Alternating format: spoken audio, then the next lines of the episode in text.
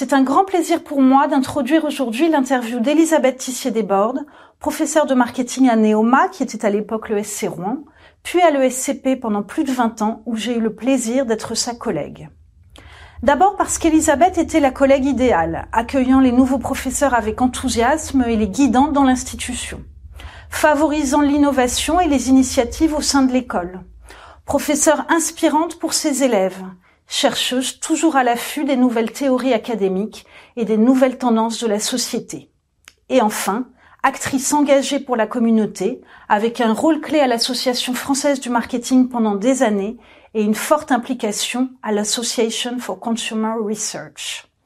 C'est donc non seulement une collègue, mais aussi et surtout une amie et une source d'inspiration que je vous présente aujourd'hui. J'aimerais d'abord vous parler de ses recherches, Elisabeth a travaillé en comportement du consommateur à une époque où la CCT n'existait pas encore et elle a toujours ancré son travail dans les sciences humaines. Elle a été l'une des premières chercheuses françaises en marketing à travailler sur la notion de genre, sur la masculinité, sur la nudité et les tabous, sur les comportements de location d'objets plutôt que d'achat, à une époque où l'on ne parlait pas encore de sobriété et peu de développement durable. En ce sens, Elisabeth a été précurseur sur de nombreux champs de recherche et sur de nombreuses approches pluridisciplinaires du marketing et du comportement du consommateur. Mais la vie professionnelle d'une enseignante chercheuse dans une grande école de management ne se résume pas à la recherche. L'enseignement y joue un rôle clé, bien évidemment, de même que l'implication dans la vie institutionnelle. Elisabeth a toujours enthousiasmé ses étudiants par les débats qu'elle créait avec eux. Et je me souviens notamment d'échanges sur la notion de robe de mariée dans différents pays du monde et sur les différences interculturelles autour des pratiques de consommation liées au mariage. Elisabeth a aussi créé le master spécialisé marketing et communication de l'ESCP au tout début des masters spécialisés et ce fut une véritable entreprise entrepreneuriale.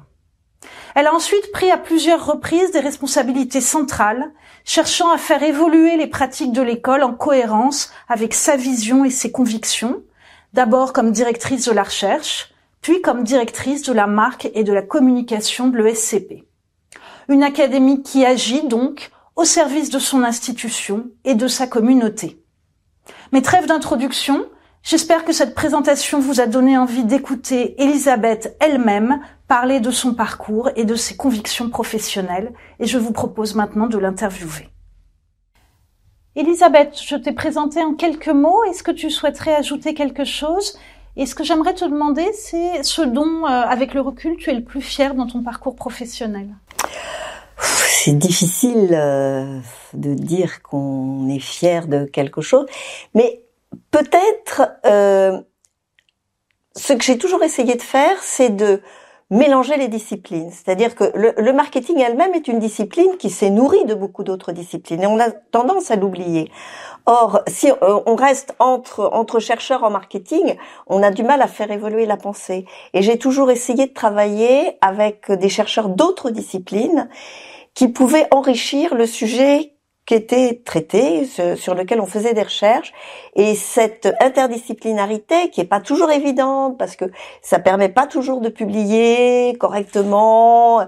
Certains chercheurs euh, euh, peuvent trouver que le marketing ou la consommation sont des disciplines qui ne sont pas dignes.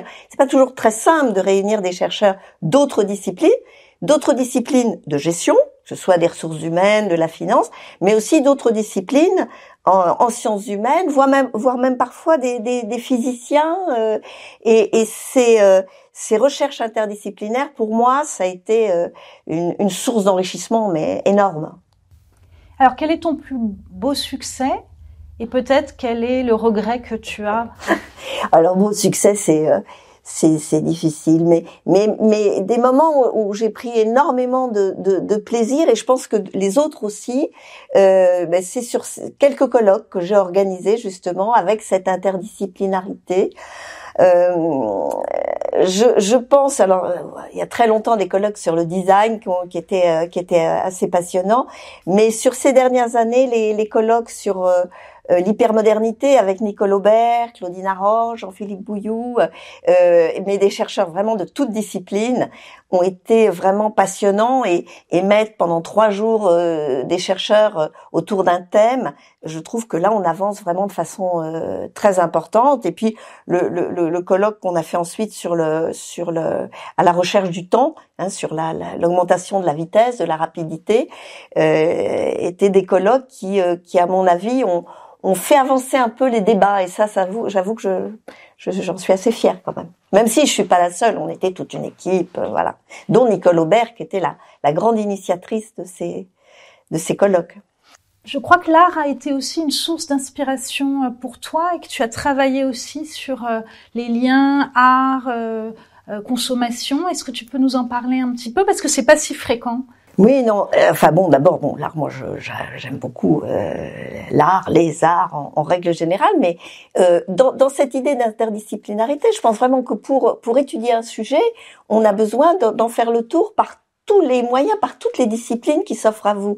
Et c'est vrai quand j'ai travaillé sur la nudité euh, avec euh, le professeur Manceau également, euh, on, on, on, a, on s'est beaucoup inspiré de, de, des peintures de nus parce que, euh, bah, par exemple, on découvre que euh, la provocation de la nudité qu'on retrouve dans la publicité aujourd'hui, on l'a retrouvée dans l'art tout au long de l'histoire de l'art, puisque ben, bien sûr l'Olympiade Manet a été un scandale terrible, mais même les nus de, Léonard de Vinci. Donc euh, l'art et l'histoire de l'art sont aussi des sources d'inspiration, bien sûr. Et les graffitis aussi. les graffitis. Ah oui, les graffitis, c'est vrai qu'à l'époque, c'était pas euh, à la mode, mais le premier travail de recherche que j'ai fait euh, était un travail sur les, les, graffitis sur les affiches publicitaires. C'était mon travail de, de, master recherche euh, à Dauphine. Et euh, je l'ai fait avec une amie que, que, que j'apprécie beaucoup. Et, euh, et on, on, a fait un travail, on s'est énormément amusé, mais aussi intéressé parce que essayer de comprendre pourquoi certaines publicités, certaines affiches publicitaires dans le métro sont pleines de graffitis et d'autres pas. Alors on, a réuni énormément de choses, on a on a pris plein de photos, on a trouvé plein de documents, on a fait de l'observation, on avait tous les procès-verbaux de la RATP qui euh, dresse des, procès-verbaux pour les sur les pour les gens qui euh, font des graffitis. Alors graffitis souvent scabreux quand même, disons-le. Et, et on a fait des interviews et c'était vraiment un travail excessivement intéressant. C'est vrai qu'à l'époque, le graphe, les graffitis, c'était pas encore considéré comme de l'art mais euh, on, a, on, a, on a vu qu'une affiche, en fait, pouvait être un signe et un signal, c'est-à-dire que s'il y a un grand espace blanc sur une affiche, eh bien, c'est un signe et un, signal pour, pour les, les, les personnes qui vont faire des graffitis que là, il y a un espace pour, pour écrire. Et, euh, et c'est l'époque aussi où j'ai découvert Umberto Eco avec ma, ma co-autrice et, euh, et, et ses, travaux passionnants sur, sur le signe. Alors justement, si on parle de tes sources d'inspiration, est-ce qu'il y a un ouvrage qui t'a marqué, qui a inspiré tes travaux? Oh, oui, oui, oui, oui, oui, Bourdieu sans aucun doute. Et puis la distinction, parce que euh, c'est sorti euh, euh, bah, à l'époque où je, je, me lançais vraiment dans, dans la recherche. Et, euh, et, pour moi, ça a été une vraie révélation euh, à, à, plusieurs titres. D'abord parce qu'il s'est intéressé à la consommation. Il y a finalement relativement peu de sociologues, de philosophes qui s'intéressaient à la consommation, qui était un peu un, un domaine euh, pas très noble pour euh, vulgaire pour, pour beaucoup de gens. Et, et puis parce qu'il s'intéressait aux classes sociales, mais vu d'une façon totalement différente, et puis qu'il a apporté quand même tellement de concepts nouveaux, et essayer de comprendre euh, les goûts des Français, euh, euh, pourquoi certains à l'époque écoutaient l'accordéon d'Yvette Horner et d'autres les émissions littéraires de, de Bernard Pivot. C'était pour moi ça a été fascinant, ouais. Alors comment vois-tu aujourd'hui les évolutions de la discipline du marketing et du comportement du consommateur? Alors, le comportement du consommateur, il reste toujours toujours passionnant et, et, et à mon avis, euh, on, quand on regarde le nombre de, travaux de, chercheurs sur le sujet, on voit qu'il y a toujours énormément de publications, euh, difficiles de plus en plus à cerner parce qu'il y a vraiment un émiettement des consommateurs avec des, des, variétés de consommation, euh, de comportements très différents. Le marketing lui va mal. Le marketing lui va mal parce que ça fait quand même des années que c'est devenu presque une insulte. Hein. C'est du marketing et euh, et qu'il faut et puis qu'il faut il faut le repenser. Euh, il faut vraiment aujourd'hui se poser la question du, du rôle du marketing dans euh, l'évolution de la société de consommation, société de consommation qui est passée de d'une époque où on voyait le progrès, l'époque de Moulinex libère la femme, euh, à une époque où on retrouve des océans de plastique dans, dans les mers et où la pollution devient terrible et où tous les, les, couches, les mouchoirs jetables euh, créent une pollution terrible. Donc il faut repenser tout ça, oui. Et euh, c'est vrai que bon, l'association française de marketing fait un rôle euh, magnifique en essayant vraiment de faire évoluer cette discipline. c'est compliqué, c'est compliqué. Et du coup, est-ce que comment tu perçois ces évolutions au niveau international? Est-ce que l'association française de marketing a une posture spécifique ou est-ce que tu as l'impression que le, la discipline évolue de manière homogène euh, dans les différents pays? Là encore, c'est euh, certainement pas homogène parce qu'effectivement, il y a des, pays pour lesquels le marketing reste encore euh, la possibilité d'accéder à une consommation que les gens n'ont pas et que euh, ben, que nous la voiture euh, qu'on critique reste un, un, objectif pour beaucoup de consommateurs dans le monde parce que avoir une voiture, se déplacer, c'est quelque chose d'important pour beaucoup de, de consommateurs dans, dans, dans de nombreux pays. Euh, donc il y a effectivement pas d'homogénéité au niveau mondial. Et puis après, euh, si on prend le cas des États-Unis, aux États-Unis il y a vraiment différents courants et il y a vraiment des courants qui sont excessivement critiques sur euh, le marketing, qui vont vraiment essayer de réinventer les choses. Et puis il y a des courants qui sont très très très classiques et au contraire euh, euh sont sur toujours plus de croissance, donc toujours plus de marketing. Alors on parlait des sources d'inspiration, des mouvements de société qui influencent les pratiques de consommation et le marketing. Euh, le wokisme aujourd'hui, euh, comment tu l'étudierais et comment tu perçois les choses et l'influence sur le, la consommation?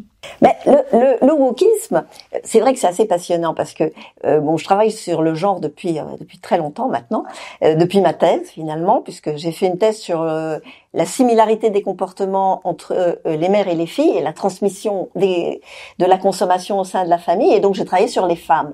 Donc ce travail sur le genre je l'ai vu évoluer et aussi en allant beaucoup aux États-Unis euh, dans des dans des colloques et, j'ai vu émerger euh, derrière les travaux de chercheurs des revendications très fortes de minorités aux États-Unis. Alors, euh, tout d'abord, euh, dans les premiers colloques où j'allais, c'était les, les, homosexuels hein, qui qui ont fait beaucoup de travaux, beaucoup de recherches et qui derrière essayaient d'affirmer et de, de, de, leur place dans, dans la société et leur et leur consommation et puis sortir des schémas, des stéréotypes de l'homosexuel new-yorkais, riche, de Montreuil par exemple, qui a effectivement euh, beaucoup de pauvres homosexuels aussi, et donc beaucoup de travaux tout à fait intéressants, mais qui étaient couplés avec des revendications identitaires. Donc j'ai vu émerger alors les, les, homosexuels après les les, euh, les transsexuels. Euh, je me souviens d'un colloque euh, où, avec un, une chercheuse qui est, euh, qui est arrivée avec un transsexuel qui expliquait comment son changement de sexe avait changé sa consommation. C'était assez, assez perturbant. Et, et puis j'ai vu arriver également les différents travaux sur la masculinité, les différents types de revendications euh, des masculinistes américains. Et c'est vrai que ces travaux de recherche ont souvent été couplés avec des revendications identitaires. Et du coup, une vraie confusion sur les concepts. Parce que si on prend l'intersectionnalité, qui est très à la mode aujourd'hui et très critiquée par beaucoup, au départ, l'intersectionnalité, c'était juste un concept de recherche qui disait bah, travailler sur juste le genre ou juste la race ou l'ethnie, ou juste la classe sociale, ne permet pas de comprendre les, rapports de domination. C'est important de mélanger euh, ces, ces, différents concepts, d'où l'idée d'intersectionnalité, parce que finalement, être une femme, oui, mais être une femme euh, noire, euh, aide-soignant, c'est pas la même chose qu'être une femme blanche dirigeante d'entreprise.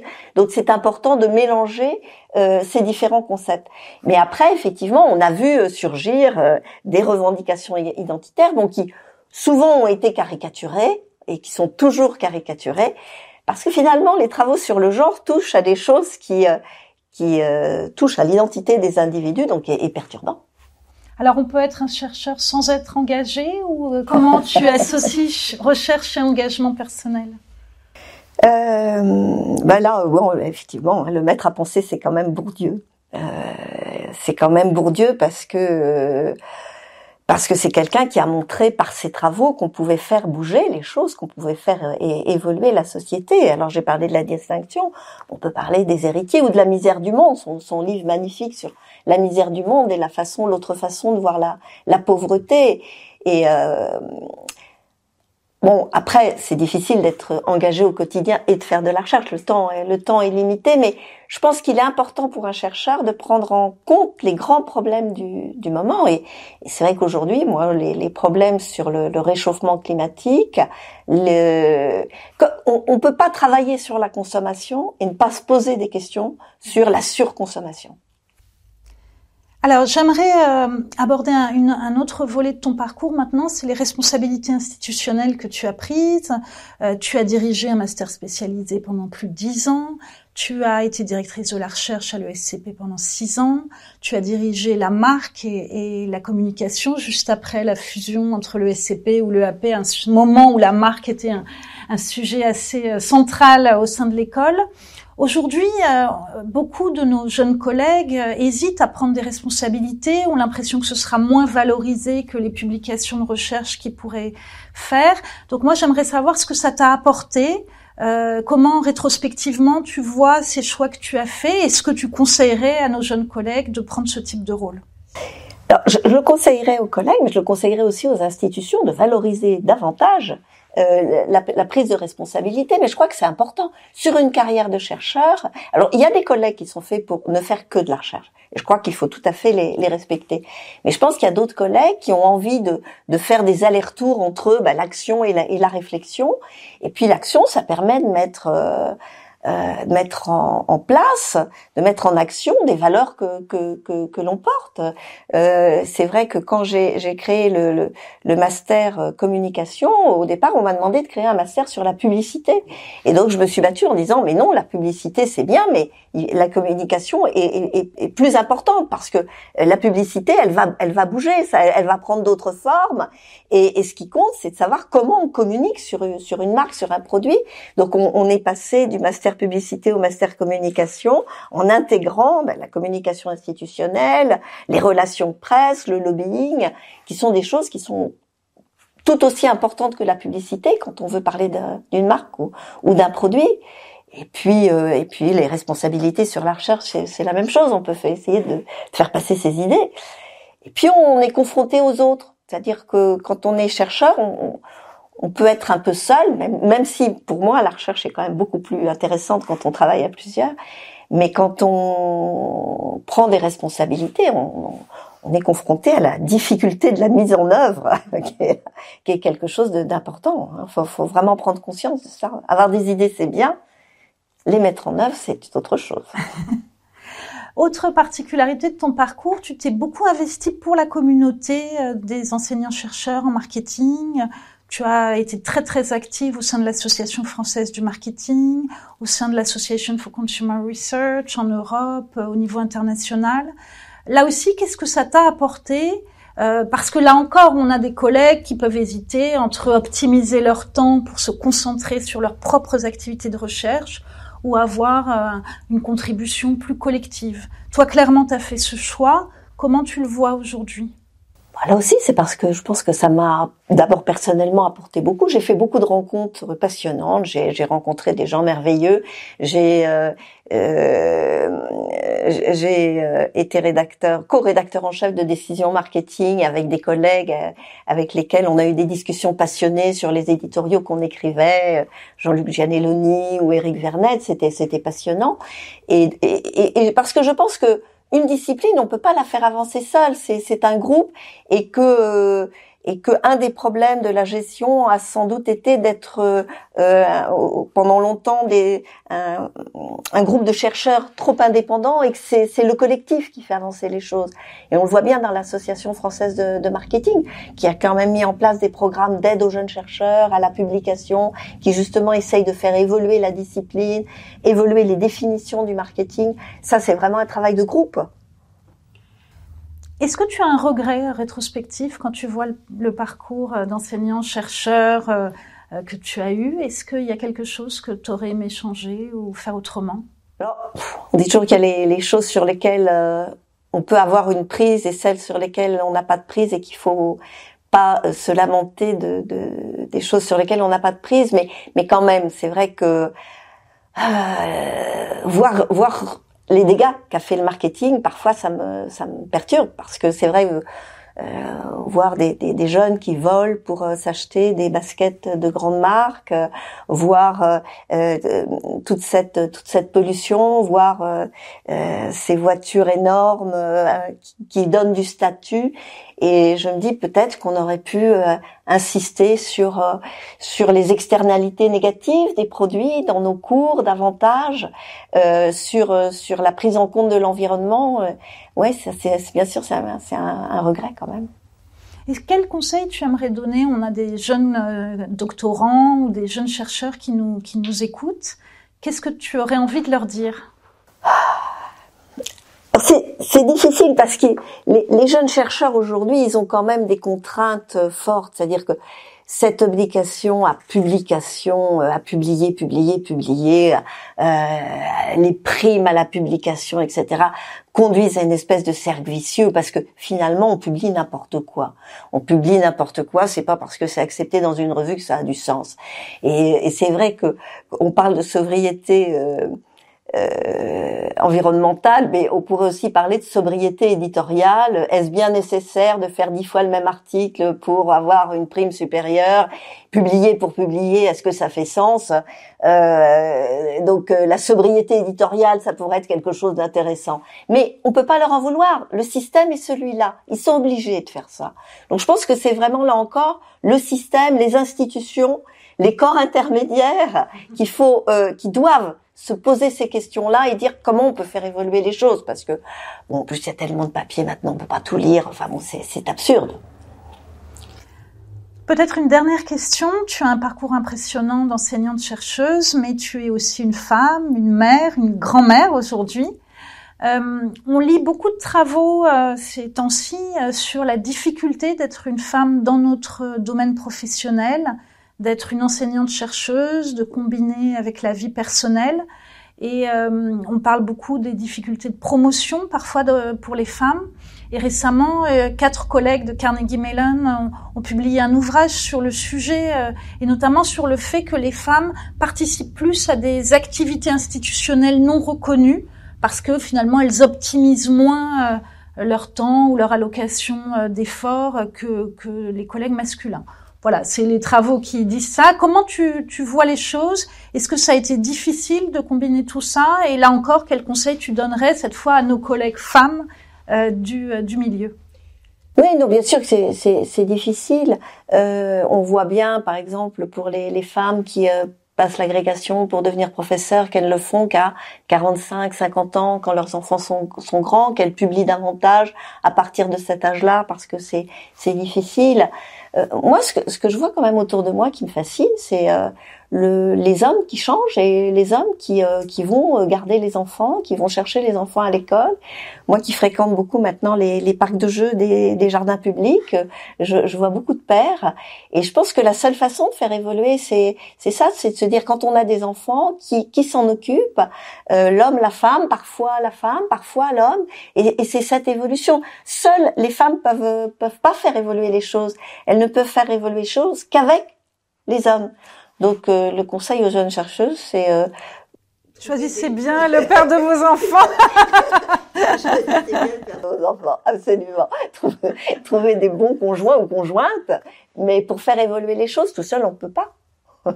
Bon, écoute, Elisabeth, merci pour cette conclusion qui croise ton intérêt pour le genre et cette réflexion euh, sur les évolutions de notre métier. Et, euh, et vraiment, c'était un plaisir de, de t'interviewer aujourd'hui. Merci à toi. Thank you.